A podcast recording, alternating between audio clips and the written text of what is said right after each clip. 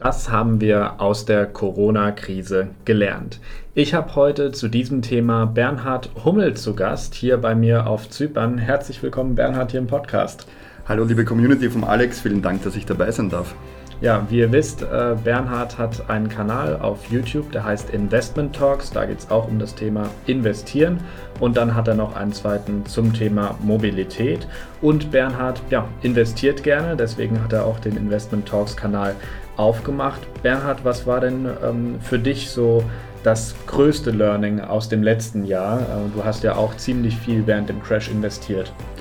Ja, also erstmal natürlich mental eine heftige Erfahrung. Wir waren ja gerade beide zu dem Zeitpunkt in äh, Weißrussland, als das so begonnen hat und äh, dann die Tage drauf äh, sich immer weiterentwickelt hat im März 2020. Und das Heftigste war eigentlich zu sehen, wie, die, wie der Aktienmarkt extrem schnell crasht und zugleich aber auch sich das natürlich beruflich sehr stark auswirkt und die Bedeutung der Asset Location. Denn am Ende des Tages war die Cashquote für mich einfach eine ganz große Chance.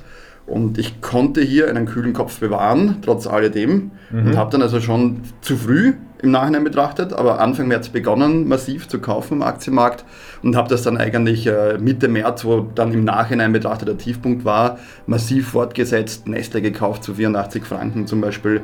Also viele Schnäppchen machen können. Und damit wurde es für mich am Ende des Tages äh, das beste Jahr finanziell gesehen. Mental war es natürlich sehr hart. Mhm, definitiv. Darauf kommen wir auch noch später zu sprechen.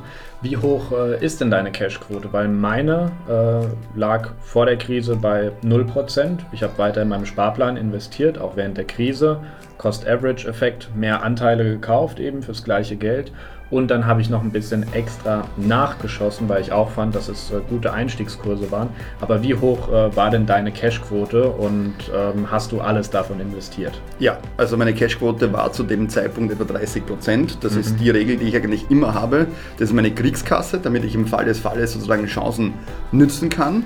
Und die habe ich dann voll eingesetzt, hatte dann auch tatsächlich das Problem bereits so Ende März, Anfang April, dass mir die Liquidität gefehlt hat tatsächlich. Also es war jetzt nicht so, dass ich nicht mehr das Essen bezahlen konnte, aber es war schon, dass ich halt praktisch sehr, sehr voll investiert war im Aktienmarkt, weil ich ja immer schon die Aktienquote erhöhen wollte und deshalb bin ich ja dann auch äh, aus B2B raus und das war auch sehr spannend zu sehen, dass die Erfahrungen im Nachhinein betrachtet, jetzt ein Jahr später, bei B2B für mich persönlich alles in allem deutlich besser waren, als ich zu dem Zeitpunkt befürchtet hätte unter Umständen. Mhm. Und ich konnte sehr schnell, also über 100.000 Euro abziehen vom P2B und wieder weiter in den Aktienmarkt reinpumpen zu dem Zeitpunkt und mhm. das hat sich eben wirklich bezahlt gemacht. Ich habe damals massiv zum Beispiel auch Tesla gekauft und das hat sich im Nachhinein als nicht die schlechteste Entscheidung herausgestellt, obwohl es wirklich hart war mental, vor allem weil auch viele aus dem Umfeld, aus der Community, äh, vielleicht auch zu Recht damals gesagt haben, okay, man greift nicht ins fallende Messer und du musst halt dann trotzdem ja. natürlich deine eigene Entscheidung machen. Ja, ist okay, jeder hat seinen Zugang und jeder muss dann eigenverantwortlich entscheiden. Und das war natürlich nicht ganz einfach, dann zu sagen, okay, ich bleibe fest dabei. Ich habe dann teilweise auch die Nachrichten und die WhatsApp-Gruppen mhm. verlassen, weil ich gesagt habe, okay, ich habe meinen festen Plan. Ich habe mich vorher schon äh, über zehn Jahre auf den Finanzmärkten bewegt, mhm. habe mir da versucht, einiges an finanzieller Bildung durch andere YouTuber und so weiter und natürlich auch entsprechende Literatur anzueignen. Und jetzt ist diese Situation eingetreten, Blut mhm. auf den Straßen, Kriegskasse, äh, jetzt symbolisch gesprochen, und jetzt ergreife ich die Chance und ich hatte dann auch ganz klare Ziele, sozusagen, die ich erreichen wollte und habe gewusst, okay, wenn ich jetzt investiere, habe ich die Chance, diese finanziellen Ziele unter Umständen zu erreichen. Mhm, das verstehe. Äh, zwei Punkte dazu. Einmal hast du gesagt, äh, jetzt am Schluss, man greift nicht ins äh, fallende Messer. Da fand ich die beste falsche Metapher äh, in die laufende Kettensäge. Ich weiß nicht mal von welchen Crash-Propheten es war. Ich glaube ja. Dirk Müller, aber ich bin mir nicht 100% sicher. Aber er hat ja auch nicht investiert und äh, ja, eine, eine ganz, ganz schlechte Entscheidung, aber nur eine von vielen bei ihm. Aber darüber wollen wir jetzt gar nicht groß reden. Und die andere Sache ist, ähm, du hast ja quasi alles äh, investiert, was du an Cash hattest, hast ja. du gesagt, und dann noch eben mehr, weil du Geld aus P2P-Krediten abgezogen hast. Erinnert mich jetzt so ein bisschen, und das ist ein sehr positiver äh, Vergleich, würde ich sagen, erinnert mich so ein bisschen an Elon Musk. Der hat ja auch damals PayPal verkauft und dann hat er SpaceX, Tesla und Solar City gegründet. Hatte kein Geld mehr. Ich glaube, 120 Millionen hat er investiert und dann hat er sich Geld für die Miete geliehen.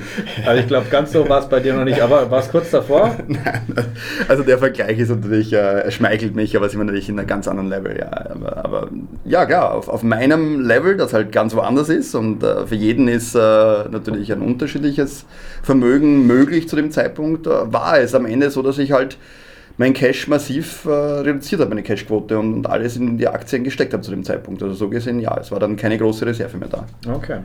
Ja, ich habe ja gar keine Reserve gehabt vor dem Crash, jetzt nach dem Crash auch nicht.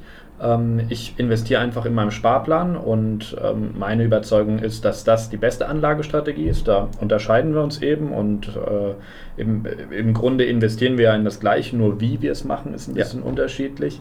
Ähm, hast du jetzt äh, oder wie ist denn jetzt aktuell deine Portfolioaufteilung? Weil bei mir, die Zuschauer werden es wissen, 10 bis 15 Prozent P2P-Kredite und dann fast der komplette Rest, 85 Prozent knapp äh, in ETFs, meine zwei äh, Welt-ETFs, Developed World, Emerging Markets und dann habe ich eben noch so ein bisschen Beteiligung an äh, Startups, an Mintos, an Estate Guru, an ID Finance, an Bnext und an ganz vielen Fintechs.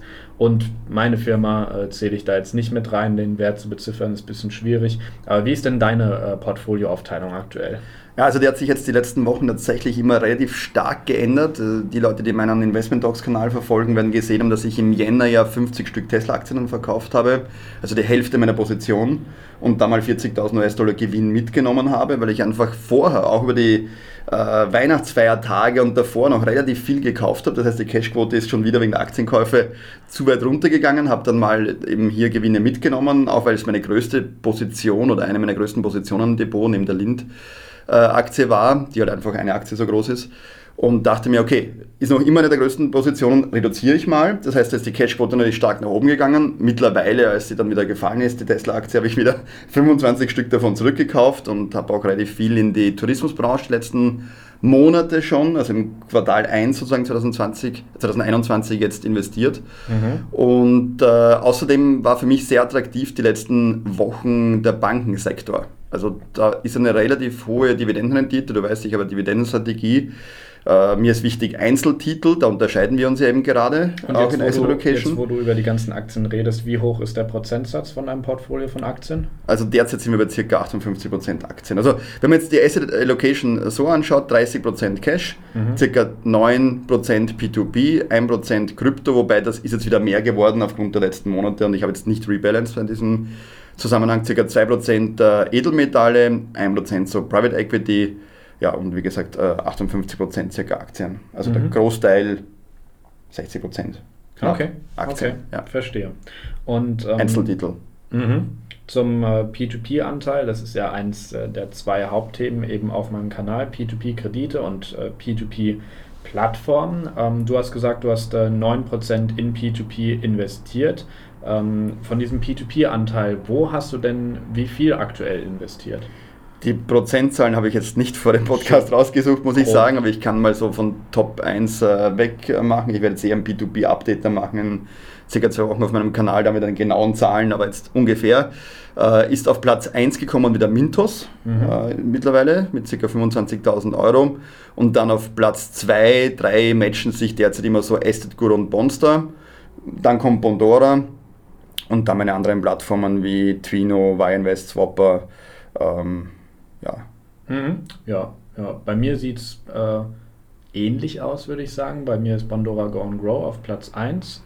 Ähm, da habe ich eben, äh, wie du jetzt äh, bald auch, da haben wir uns schon, wir tauschen uns ja hier in Zypern die ganze Zeit aus, da habe ich jetzt äh, 1 Euro pro Tag mit den 5700, da bist du dann auch bald wegen dem 400 Euro Limit, bisschen gedauert, nicht? Genau, also ich habe schon auf dieser Brief, wie heißt das, Brieftasche oder Brief, mhm. Geldbörse, wie das heißt da, Brieftasche. übersetzt, Brieftasche äh, drinnen liegen, aber es ist halt mit dem 400 Euro Limit noch nicht ganz drinnen, aber dieses Ziel mit den 1 Euro am Tag oder ich möchte sogar ein bisschen mehr als 1 Euro am Tag, das gefällt mir recht gut, weil es einfach auch ein anderer Ansatz ist, äh, das heißt von der Diversifikation innerhalb von P2P, aber auch in der gesamten Asset Location ein anderer Zugang ist. Das gefällt mir sehr gut, allerdings möchte ich dann auch das nicht zu einer Nummer 1 Plattform machen, weil mir schlichtweg die Rendite zu gering ist mit meinem Ansatz. Ich möchte gern so 12% Rendite machen, 1% pro Monat circa von der investierten Summe an, mhm. an, an Einnahmen sozusagen haben, an Cashflow haben. Das ist ja gerade das Schöne am P2P, dieser monatliche Cashflow, der mir als Privatier sehr wichtig ist, den ich eben sonst eben auch deshalb nicht mit dem ETF unter anderen Gründen hole, weil ich einfach bei den Dividendeneinnahmen, bei den weltweiten diversifizierten Einnahmen halt in unterschiedlichen Währungen regelmäßig Einnahmen mache wo ich ja dann auch bei meinem Kontensystem über Swissquote dann zum Beispiel direkt die Kreditkarte nutzen kann und zugreifen kann auf diese mhm. Einnahmen. Und daher, ich sehe beim Aktienmarkt ungefähr 8%, also Longterm jetzt, das letzte Jahr war viel besser, es werden leider auch wieder schlechtere Folgen, wenn wir die Realität uns ansehen, aber ich gehe von ca. 8% mhm. bei einem global diversifizierten Aktiendepot, wie ich es habe, mit ca. 200 Titel aus. Das versuche ich ein bisschen out zu performen, den Gesamtmarkt, aber 8% Rendite pro Jahr am Aktienmarkt ist, glaube ich, eine realistische Zahl im Schnitt long term. Und daher ist für mich dieses 6,75% von Go Grow eher drunter. Wie gesagt, Diversifikation, anderer Ansatz, okay, aber dann auch keine ja. zu große Position. Ja, ja. Also ich habe ehrlich gesagt kein Problem damit, dass Pandora bei mir die Nummer 1 ist. Also ähm, sollen sie ruhig weiter, weiter bleiben, weil ich die Plattform einfach äh, mag und weil ich den Ansatz mag, dass ähm, man relativ, ja, ich sag jetzt mal, risikoavers äh, aufgestellt ist bei Bondora. Also man hat wirklich, ähm, ja, man hat die Möglichkeit jetzt das Kreditvolumen ja auch hochzufahren, weswegen es ja auch das 400-Euro-Limit gibt, weil das gerade nicht getan wird. Und ich habe auch so aus der Corona-Krise so ein bisschen gelernt, dass die Plattformen, die jetzt überlebt haben und jetzt vielleicht auch so konservativ relativ agieren wie Bondora, dass das wirklich meine neuen Favoriten sind sozusagen. Ich will nicht immer 14% verdienen. Klar kann man das auch im P2P-Portfolio haben, aber ich persönlich sage für mich nur als, äh, als Beimischung. Äh, deswegen ist Bondora bei mir die Nummer 1. Danach äh, Estate Guru und Mintos und dann kommen kleinere Plattformen, auch Via Invest, ähm, auch Swapper, ähm, auch eine Twino, ähm, auch Quiku und äh, viele andere eben, die ich auf meinem Kanal vorstelle. Aber so die drei größten sind ganz klar Bondora, äh, Estate Guru Mintos. Und ähm, jetzt bei den P2P-Plattformen, äh, welches Learning hast du denn da daraus gezogen für deine weiteren äh, P2P-Investitionen? Bei mir, wie gesagt, dass ich äh, vor allem Vertrauen setze auf diese Plattformen, die eben jetzt weiter da sind, die die Krise gut gemanagt haben. Aber wie definierst du das für dich? Ja, also wie gesagt, der Titel ist ja die Learnings, daher passt das recht gut, Alex, und ich kann mit dem, was du sagst, sehr, sehr gut. Das muss ich mal vorweg sagen. Äh, und ich denke, wenn in der Community da auch äh, alle gemeinsam sehr viel lernen können, genauso wie auch die Plattformen.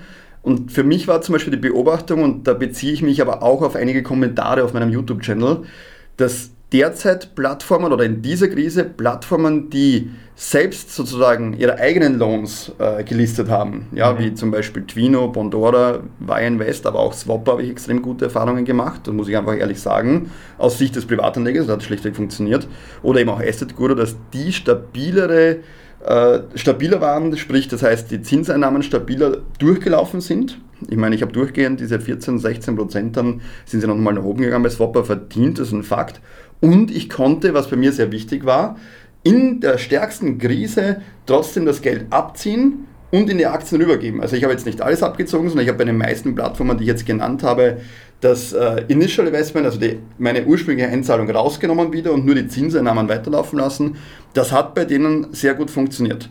Solala war für mich Bonster, weil die hatten ziemliche Probleme mit, äh, also ich war zum Beispiel betroffen, ich erzähle jetzt halt ehrlich meine Erfahrung aus meiner Perspektive als Privatanleger. Äh, ich hatte sehr viele Mikrokase, weil die diese 14% hatten und da unterscheiden wir uns beide eben. Ich will diesen Compounding-Effekt noch ein bisschen mehr forcieren, deshalb ist mir das Go and Grow für eine größere Position an Asset noch zu wenig. Und da war bei Bonster halt das Problem mit Mikrocasa, dass die am Anfang echt, also da bin ich richtig sauer geworden, das hat auch dann Diana, damalige CEO, mit der ich äh, sehr gut war, abbekommen, äh, dass die einfach nicht zurückgezahlt haben und einfach gemeint haben, ja, ist halt okay, dass wir jetzt mal nicht zahlen können. Also so als wäre das selbstverständlich. So mhm. kam das in einem Interview rüber. Das hat mich damals sehr, sehr geärgert und enttäuscht, aber deshalb habe ich auch so bei Monster gesagt, sie haben extrem gut ähm, dann diese Rückgewinnungsprozesse vorangetrieben. Und mittlerweile habe ich den Großteil äh, der Mikrokassekredite, die ausständig waren, wieder zurückbezahlt bekommen, inklusive Zinsen. Und da muss ich dann wieder sagen, gut, äh, Respekt. Also das ist eben ein Learning und ich glaube eben, dass gerade diese Plattformen auch sehr viel lernen konnten. Meiner Meinung nach schlechter abgeschnitten hat äh, Mintos, haben auch einige aus der Community so gesehen. Ähm, aber da, glaube ich, hast du auch, da haben wir uns ja schon die letzten Tage ausgetauscht, auch ein bisschen eine andere Meinung. Du kannst das schön bringen und ich schließe mich dir aber dann auch an, gebe ich ehrlich zu. Ja? Ja, also erstmal ähm, sehr spannende Einblicke, äh, muss ich sagen. Mintos, genau, ähm, weil du hattest ja auch gesagt, die Rückgewinnung für dich ganz kritischer Punkt. Ja. Und das ist ja auch, was viele jetzt bei äh, Mintos kritisieren, einfach ähm, weil sie sagen, okay, die Rückgewinnungen sind nicht schnell genug, äh, es sind vielleicht zu viele von den äh, Kreditgebern in diese Situation gekommen, dass sie eben nicht mehr zahlen können aktuell und jetzt eben dieser Rückforderungsprozess startet. Und ich sage hier so ein bisschen äh, meine Meinung wieder, ne, muss man nicht teilen, dass ich Mintos jetzt nicht als schlecht bezeichne, weil sie haben einfach viele Kreditgeber, so um die 50 Stück auf der Plattform aktiv. Und äh, ja, es ist selbstverständlich äh, bei so einer risikobehafteten Investition wie P2P-Kredite, dass Kreditgeber ähm, in so einer Krise auch ausfallen werden. Ja, das gehört ja zum Spiel in Anführungsstrichen dazu, dass eben auch immer wieder Firmen hier ausscheiden und ähm, diese Firmen, die ausscheiden, da ist eben ganz relevant, wie gut werden die Rückholungen über die nächsten äh, Monate und vor allem Jahre laufen. Manche Insolvenzen dauern ja Jahre, bis sie dann letztendlich komplett abgewickelt sind. Und hier ist die Frage, wie viel kriegt man äh, hier wieder zurück? Es gibt jetzt manche schnelle Erfolge, wo sich Firmen vielleicht wieder erholen, die wieder aktiv sind, aber es gibt auch andere Firmen, wo man eben viel länger braucht, äh, bis das Geld am Ende beim Investor zurück ist oder eben nicht. Und da messe ich den äh, Erfolg von Mintos. Ich vertraue ihnen auch. Also es ist ein, nicht um ähm, nicht äh, ohne Gründe eine der größten P2P-Plattformen in Europa oder die größte. Und äh, ja, für mich der Faktor, der entscheidet am Ende des Tages, ist, wie hoch wird die Rückholungsquote im Schnitt sein und welche Summen wurden insgesamt zurückgeholt von, ich glaube, 90 Millionen Euro waren das, äh, die irgendwie da ausstehend sind oder in, in Rückholung befindlich, wie man es auch immer sagen möchte. Und äh, ja, das ist für mich der ganz entscheidende Punkt. Deswegen sehe ich Mintos nicht so negativ wie die meisten, weil ich sagen, sage, dass man jetzt noch nicht final sagen kann, wie hoch war der Erfolg von Mintos letztlich. Ja, Alex, dieser Meinung schließe ich mich eben auch gewissermaßen an, gebe ich dir absolut recht. Und äh, wer mein nächstes B2B-Update dann sehen wird, wenn ich es in ein paar Wochen mache, wird auch erkennen, dass tatsächlich äh, Mintos bei mir wieder Platz Nummer 1 jetzt gewonnen hat. Das heißt, ich habe dieses Monat nochmal um 5000 Euro erhöht. Damit ist es äh, Plattform Nummer 1 äh, bei P2B derzeit bei mir.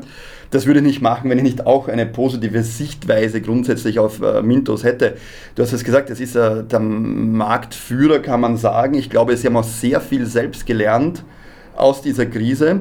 Aber man muss auch ganz klar sagen, jetzt muss man natürlich ganz genau beobachten, wie performen sie in der Zukunft und vor allem auch, was haben sie verbessert seit der letzten Krise und wie viel setzen sie um von den ganzen Ideen, die sie haben. Mhm. Was für mich sehr attraktiv ist, zum Beispiel die Mintos Card, wäre für mich dann ähnlich wie ich zum Beispiel eben bei meinem Broker Swissquote eine eigene Kreditkarte habe, die auf meine Währungskonten, wo ich die Dividendeneinzahlungen bekomme, äh, zugreift, wo ich dann quasi auf meine Zinseinnahmen zugreifen könnte, direkt, was mir einfach gefällt, diese, dieses Gefühl, dass ich von meinen Einnahmen aus B2B halt zum Supermarkt gehe und da meine äh, täglichen Bedarf zahlen kann damit in Euro. Gerade bei Euro hätte ich gerne einen höheren Cashflow, weil ich in Euroland lebe, aber ungefähr gedrittelt habe die Währungen bei den Aktien ganz bewusst, weil ich auch das Währungsrisiko diversifizieren möchte, weil ja keiner sagt, wo lebe ich in einer Krise vielleicht vom Euro. Dann bringt es mir gar nichts, wenn ich sage, ich habe alles in Euro, weil viele sagen ja, das ist so ein Risiko, wenn du in anderen Währungen bist. Ich sehe es genau umgekehrt. Ja. Mhm. Ich sage, das ist wichtig, weil du ja nicht weißt, wo du wirklich lebst. Das, was ich momentan physisch bin,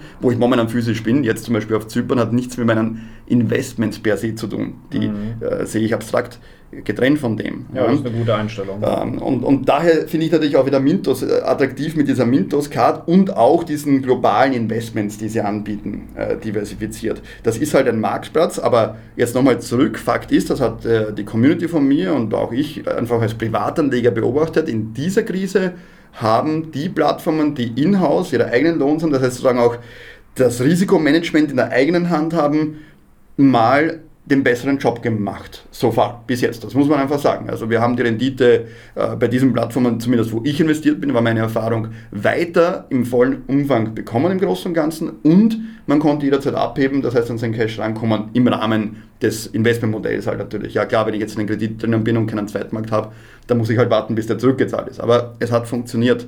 Ja, ähm, da möchte ich kurz einhaken. Was bei Windows eben nicht so okay. war immer. Ja. Bitte. Da, da möchte ich kurz einhaken. Und zwar ist es ja immer so eine Sache, entweder es funktioniert bei diesen äh, kleinen Plattformen, sage ich jetzt mal, mit einem einzelnen Kreditgeber, oder es funktioniert nicht. Und dann ist eben die ganze Summe, die man dort auf der Plattform investiert Correct. hat, äh, in Frage. Zum Beispiel ähm, DoFinance, eine Plattform, mit der ich mich äh, letztens ein bisschen mehr beschäftigt habe. Die hatten zum Beispiel, die haben nur einen Kreditgeber und die hatten äh, mächtig Probleme während der Krise. Die haben sich jetzt davon wieder erholt, aber die mussten so circa glaube, sie hatten boah, was 200 äh, Angestellte und äh, 130 oder so mussten sie entlassen. Also schon ziemlich äh, enorm, was da alles war. Sie konnten äh, jetzt wieder alles an Investoren zurückzahlen und sind jetzt wieder auf einem guten Pfad. Aber es kann halt dauern. Ähm, und da sieht man wieder, dass Investitionen immer ein gewisses Risiko tragen, auch gerade im P2P-Bereich ähm, ist es natürlich schön, wenn man während der Krise Geld abziehen kann. Aber das ist natürlich jetzt an alle Zuschauer, vor allem die neu sind, niemals garantiert, dass das in der nächsten Krise äh, wieder so passieren äh, kann oder dass man äh, ja quasi ohne Probleme abziehen kann. Nur mal als kleine Info, aber die halt eingesessenen äh, Zuhörer äh, werden es natürlich schon wissen. Und ja, ja, ich glaube, dass äh, einfach jetzt mal das die Erfahrung war, die wir halt jetzt äh, gemacht haben. Und es kann zumindest mal keiner behaupten, wir hätten noch keinen Crash erlebt, was ich mir früher oft anhören konnte. Ja. Ich bin jetzt etwas über ein Jahrzehnt an den Finanzmärkten investiert, in verschiedene Assetklassen, hat natürlich begonnen mal mit einem Fonds, den einem der mhm. Bankberater andreht nicht und dann lernt man halt immer mehr dazu und, und kommt immer mehr rein und ich bin einfach fasziniert davon auch und es hat sich bis jetzt ganz gut gemacht und jetzt kann unsere Generation von Investoren jetzt auch keiner mehr sagen, wir hätten keinen Crash erlebt. Ja? ja. Und deine Frage war jetzt eben im Zusammenhang auch, wie habe ich jetzt in diesem Crash erlebt, äh, die P2P-Plattformen und da war es eben die Erfahrung, dass die, die das Inhouse haben, äh, jetzt mal besser waren. Aber ich glaube, dass ganz wichtig ist, seine Hausaufgaben zu machen, finanzielle Bildung sich anzueignen. Das sage ich jetzt, ich weiß, das ist immer wieder so betont, aber es ist einfach so. Denn diejenigen, die sich mit einer Diversifikation unter den P2P-Plattformen beschäftigt haben, als auch mit der Gesamtasset Allocation schon vor diesem Crash, mhm. die haben auch wesentlich mehr meiner Meinung nach äh, profitieren können zum Beispiel 30% Cashquote in meinem Fall. Das war genau das Optimum, dass ich mich freuen konnte über Discounts und nicht nur diesen Schock hatte von natürlich diesen vielen roten Zahlen, die man jetzt mal in diesem Moment in seinem Depot sieht. Und, und da konnte man auch per B2B sehen, dass eben durchaus einige eine stabile Rendite gebracht haben, andere wieder nicht. Und es hat eben auch eine sehr starke Marktbereinigung gebracht, glaube ich. Sehr. Eine, eine, sehr gesunde. Und ich meine, ich nenne jetzt äh, zum Beispiel äh, Groupier an dieser Stelle ganz gerne, weil es einfach ein mhm. Learning ist. Und ich glaube, das muss man auch so sehen. Ähm, warum es so wichtig ist, dass man erstens mal sich damit beschäftigt, äh, wie man seine Investments diversifiziert, auch wieder innerhalb einer Assetklasse wie P2P. Und gerade wenn ich eine Plattform habe, die nur einen Lohnrückschnitt hat, ist natürlich besonders wichtig, sozusagen das zu berücksichtigen, dass ich hier von einem abhängig bin. Bei Mintos, bei Bonster oder auch bei Gruppe waren es mehrere, aber man sieht auch, es kann einem wenig helfen, wenn die Plattform dazwischen, der Marktplatz einfach ein Problem hat. Nennen wir es jetzt einmal so, weil wir ja. von dem abkommen und so weiter. Ich ja. meine, ähm, Ibanka ähm, war ja auch äh, dort eben äh, aktiv bei Groupier. Das ist ein Kreditgeber, den wir in Spanien vor Ort besucht haben, der immer noch aktiv ist und ein super äh, fast erfolgreicher als je zuvor. Und ähm, dann haben wir auch äh, andere Kreditgeber, die eben immer äh, ja, nach Plattformen suchen, auf denen sie äh, aktiv sein wollen. Ähm, Quico zum Beispiel, die sind ja auch äh, bei Juvo, ähm, die sind auch bei Mintos aktiv und die waren auch bei Groupier und Fast Invest aktiv. Ja, also zwei Plattformen, die letzten zwei, die sich als, ähm, ja, ich kann es jetzt nicht definitiv sagen, weil sie nicht verurteilt sind, aber die schwer nach Betrug aussehen und ähm, zumindest ein Teil. Und welches äh, Learning glaubst du, haben jetzt mal von diesen Plattformen, die betrügerisch vorgehen, weil die sind natürlich da von der Frage ausgenommen, was glaubst du, haben äh, P2P-Plattformen von der Krise gelernt? Ich glaube, Mintos ähm, als eben größte und vielleicht auch beste Plattform, ähm, hat gelernt, dass sie äh, anders mit ihren Investoren kommunizieren müssen, weil da wurde teilweise etwas geändert, äh, dass zum Beispiel die Pending Payments, die ausstehenden Zahlungen nicht mehr wöchentlich aktualisiert werden, sondern dann nur noch alle zwei Wochen und jetzt auf einmal nur noch monatlich, ohne dass sowas angekündigt wird. Also viel, glaube ich, in der Kommunikation muss hier bei Mintos verbessert werden. Und ich glaube, die Prozesse dahinter sind in Ordnung, aber Mintos hat meiner Meinung nach so ein bisschen schlecht mit seinen Investoren kommuniziert. Da habe ich manchmal das Gefühl gehabt, ich musste erklären, was Mintos macht, ja, damit die Leute es äh, verstehen. Und das kann ja nicht immer mein Job sein. Aber was ist denn äh, deiner Meinung nach so das Learning, muss ja jetzt nicht Mintos sein, aber was P2P-Plattformen aus der Krise gelernt haben? Also prinzipiell versuche ich das jetzt kurz zu beantworten, weil ich glaube, du hast es schon gesagt, ich schließe mich deiner Meinung an im Endeffekt, also ich sehe das genauso. Klar, Risikomanagement einfach, das heißt die Risikoabteilung für Due Diligence, aber natürlich auch für Recovery die Bedeutung davon und welche Rolle nimmt hier jeweils dann der Marktplatz ein? Ich glaube, das ist was ganz Wichtiges. Ja. Und auch einfach das Learning, wie können Sie die Verträge optimieren gegenüber den äh, Kreditgebern etc. Ja, also dass man hier einfach sozusagen gegenüber den Lohnrate, dass man das hier verbessert. Ähm, ich glaube aber, man könnte noch eine interessante oder spannende Frage anschließen. Was haben die Loan Originator daraus gelernt? Ja, ja ähm, äh, spontane Frage und da fällt mir im IBANK als Beispiel ein. Warum? Weil wir waren beide äh, dort. Diese Videos sind ja auch noch online auf deinem Kanal, wo wir das Interview mit äh, Alexander Melis ge gedreht haben. Mhm. Und ich bin tatsächlich seit damals in regelmäßigen Austausch und ich möchte auch sagen, befreundet mit Alexander Melis. Äh, und, und wir, wir, telefonieren so alle paar Wochen natürlich auch im Austausch über IBAN-K, was gibt es Neues, wie läuft es und so. Sehr, sehr spannend, informativ für mich. Bin ich sehr dankbar immer auch für, seine, äh, für das Gespräch und seine Expertise. Und da habe ich schon gemerkt, dass er zum Beispiel auch wesentlich mehr ähm, Augenmerk jetzt legt auf den Marktplatz, wo er sich rückfinanziert. Ja. Und zum Beispiel auch deshalb mehr auf Investitionen, in, und deshalb auch mehr auf institutionelle Anleger zurückgreift, damit er einfach die Finanzierung gesichert hat, weil natürlich das für ihn ja auch ein Riesenproblem war, einerseits von der Finanzierung, wenn plötzlich eine große Plattform wegbricht, wo er sich rückfinanziert, weil sie einfach ihre Arbeit nicht ordentlich gemacht haben. Mhm. Und aber auch andererseits natürlich die Reputation, weil er ist sehr bekannt, er hat eine sehr, sehr gute Reputation und wenn dann so eine Plattform sozusagen, wo er sich rückfinanziert dazwischen ist, dann ist das einfach für ihn unangenehm. Für mich war das sehr, sehr spannend. Ich habe mich weiter mit Ibanka beschäftigt und ich habe beschlossen, da auch weiter investieren zu wollen. Und er ist jetzt ausschließlich momentan bei Juvo was der Grund ist, warum es, weil es für mich einfach ein attraktives Investmentszenario ist. Ich habe den Eindruck, er weiß, was er tut. Es geht ihm besser denn je, wie du auch selbst gesagt hast. Ja. Sie können Kredite innerhalb von vier Stunden online den Kreditnehmern zur Verfügung stellen, was einfach, glaube ich, auch dieses Momentum, wenn du online, wenn du schnell dringend Geld brauchst jetzt als Kreditnehmer, ja, wenn du die, die Stromrechnung nicht bezahlen kannst, die Handyrechnung, du hast die Lösung in vier Stunden dass das Bezahlen ganz, glaube ich, sehr attraktiv ist und Sie können in vier Stunden die Bonitätsprüfung machen, das Fahrzeug als Sicherheit nehmen und so weiter und bewerten und so weiter und so fort. Und das finde ich ist ein sehr, sehr attraktives Produkt und das zeigt sich auch darin, dass er eine äußerst geringe Ausfallsquote hat und ich persönlich habe das einfach beobachtet als Privatanleger seit Monaten, Jahren, dass seine Kredite pünktlich zurückgezahlt werden. Das heißt also auch hier eine sehr, sehr positive Erfahrung, ein, ein Learning aus der Krise auch, wo er sich ja mit seinem Lohningenieur sehr, sehr gut getan hat. Und dementsprechend jetzt ein Investmentszenario, das mir sehr gefällt. Das habe ich mich auch extra nur wegen den IBANK-Krediten eben auf Juvo registriert, mhm. weil er halt nur noch dort listet, weil er meint, dass diese Plattform nach seiner Due Diligence sozusagen auf den Marktplatz gut sind, dass die einfach eine gute Arbeit ja. leisten und das weiß ich auch sehr zu schätzen. Und interessant auch hat er gesagt, ähm, dass er prinzipiell zum Beispiel auch das Geld äh, bei der Gruppegeschichte eben zurückhält, einfach weil er sicher gehen will, dass es wirklich bei den Investoren dann auch ankommt und nicht irgendwo zwischendurch verschwindet.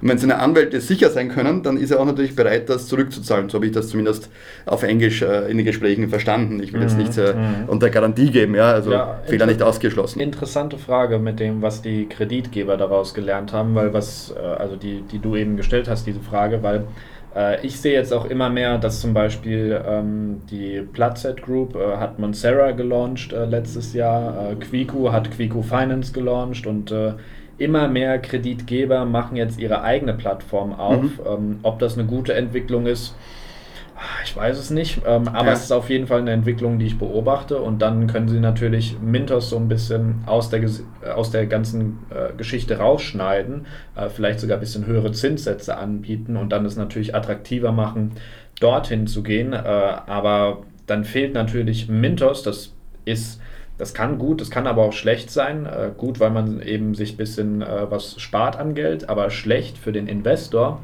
weil Mintos natürlich nicht mehr ähm, als dritte Partei ist, die, ich sage jetzt mal im Großen und Ganzen, unabhängig agieren muss, dass man einfach äh, kein Mintos Risk Scoring oder ähnliches bekommt, wo man dann auf dem aktuellen Stand gehalten wird. Äh, ja, wir haben hier ein Risiko von äh, 7 von 10, 10 ist das Beste, 1 ist das Schlechteste und das sinkt dann auf einmal auf nur noch 5, dann würden manche Investoren sagen, okay, da möchte ich nicht mehr investieren, aber wenn es dann eine eigene Plattform ist und die sind vielleicht gar nicht mehr auf Mintos aktiv, dann bekommen das die meisten wahrscheinlich gar nicht mit. Also von daher sehr gute Frage. Ich bin da auch mal sehr gespannt, wie sich das in den nächsten äh, Monaten und Jahren entwickeln wird, ob das so eine Entwicklung ist, die bleibt oder eben nicht. Ich bin natürlich auch in äh, großem oder in regem Austausch eben mit solchen Plattformen und die meinen natürlich, bei uns ist das alles immer besser, ja, klar. Das, das sagt jeder immer. Ja, aber äh, ja, du möchtest. Vielleicht ein sehr, sehr spannender Punkt, diese Beleuchtung von beiden Seiten. Ich möchte das nochmal unterstreichen und schließe mich dir an. Auf der einen Seite ist das Risiko wieder größer, wenn dieses Regulativ oder diese Kontrolle des Marktplatzes wie Mintos dazwischen nicht da ist. Auf der anderen Seite, und ich nenne es jetzt nur als Beispiel, wenn wir uns Gruppe anschauen, aber auch ein, ein Risiko dazwischen weg, wenn es direkt ist. Weil wenn Ibanka direkt finanziert hätte, ja. dann hätten wir dieses Risiko dieser genannten Plattform dazwischen nicht gehabt in dieser Situation. Dann wäre das äh, gut gegangen, das Investment. Ja? Mhm. Also es gibt hier immer natürlich äh, unterschiedliche Erfahrungen und wir lernen daraus. Wie ja, besonders natürlich im letzten Jahr der äh, Corona-Krise. Ich bin noch wo hängen geblieben vorher und ich erlaube mir das jetzt einfach. Äh, ich bin halt tatsächlich nur bei den Plattformen so informiert, wo ich selbst investiert bin, weil es mir darum geht, vor allem für meine eigenen Investments Recherchen zu machen. Ähm, du hast von Do Finance äh, gesprochen, die haben nur einen Lohnrich-Netter. Ist das ihr eigener jetzt oder nicht, ja, dass ich das nur verstehe? Ja, ah, okay, also auch eine Inhouse-Geschichte genau. wie äh, Twino und Aber die ist eben nicht so gut gelaufen. Okay, ja, ich, ich habe es nur wirklich mich nicht damit beschäftigt, sonst bin ich jetzt hängen geblieben ja, seit, seit diesem noch, Punkt. Ja. Hätte ich noch ein bisschen mehr erläutern müssen. Alles, alles gut, aber vielleicht ging es anderen Leuten genauso wie mir, die halt nicht drinnen mhm. sind in dieser spezifischen äh, Plattform. Ja, manchmal ist man so äh, im, im Thema drin und dann ähm, vergisst man solche Details. Das, äh, da muss man drauf achten. Ähm, und so viel erstmal ähm, dazu. Äh, ich finde es jetzt sehr interessant, was wir alles rausgearbeitet haben, was wir aus der Corona-Krise gelernt haben, was die Plattformen daraus gelernt haben, was Kreditgeber daraus gelernt haben, weil es natürlich ähm, vor allem ein Blick aus der P2P-Perspektive, aber nicht umsonst ist das eines der Fokusthemen ja, auf meinem Podcast. Äh, und ja, da muss ich noch was dazu ergänzen. sagen. Wir haben das, glaube ich, jetzt wirklich zu sehr abgekürzt. Ich meine, die Kredit, äh, also die Loan Originator haben, glaube ich, viel mehr natürlich noch daraus gelernt, außer ja. nur die Frage der Rückfinanzierung anzuschauen, weil das war jetzt das Beispiel bei Imanka, sondern es ging natürlich auch sehr stark ums Risikomanagement, wo sie gelernt haben, äh, Anpassung, dass ich jetzt unter Umständen sogar bessere, also Kreditnehmer mit besserer Bonität zu höheren Zinssätzen zwischendurch äh, mhm. bekomme, weil einfach der Bedarf größer ist und es ist immer Angebot-Nachfrage am Kreditmarkt. Das heißt, andererseits war natürlich war die Altlast von den vor Corona ähm, Kreditnehmern noch da. Also ich glaube, da waren natürlich extrem viele Learnings. Auch äh, die Frage von dem natürlich. Cashflow, der natürlich bei vielen dann einfach äh, aus war plötzlich und, und wo sie vielleicht auch mehr auf das Eigenkapital achten. Auch ein wichtiger Punkt, die Frage ist Kind in the Game. Nicht, dass man sagt, diese, dass sie ausreichend viel auch aus eigenem Interesse eben von eigenem Kapital drinnen haben zum Beispiel. Auch ein wichtiges Learning für uns. Das ja. passt sehr gut, weil äh, je mehr da drinnen hat, umso eher kann er auch den Cashflow noch halten. Nicht? Das stimmt, das stimmt. Also natürlich gibt es da noch weitere Punkte, ähm, die wir jetzt äh, nicht erwähnt haben, aber ähm, falls ihr Punkte habt, über die wir demnächst noch reden sollen, Bernhard ist noch eine Weile hier, dann schickt mir einfach eine Nachricht bei Instagram, da heiße ich mit dem Kanal auch Northern Finance, das ist der einfachste Kontaktweg, sonst einfach eine E-Mail alex at northernfinance.de und dann können wir gerne noch ein weiteres Thema aufgreifen, während Bernhard hier in Zypern ist. Das ist noch knapp eine Woche. Sehr so. gerne, sehr gerne. Ja. Und äh, dann können wir dieses Gespräch an ähm, so einer Stelle fortsetzen, wenn ihr eben Lust darauf habt. Sonst machen wir was anderes, auch gut. Und äh, so viel erstmal dazu. Schaut bei Bernhard auf dem Kanal Investment Talks äh, gerne vorbei. Ähm, vielen lieben Dank fürs Zuhören. Äh, schön, dass ihr bis zum Ende dran geblieben seid. Und nächsten Freitag um 16 Uhr gibt es wieder eine neue Folge vom Northern Finance Podcast. Bis dahin. Vielen Dank, alles Gute. Ciao, ciao.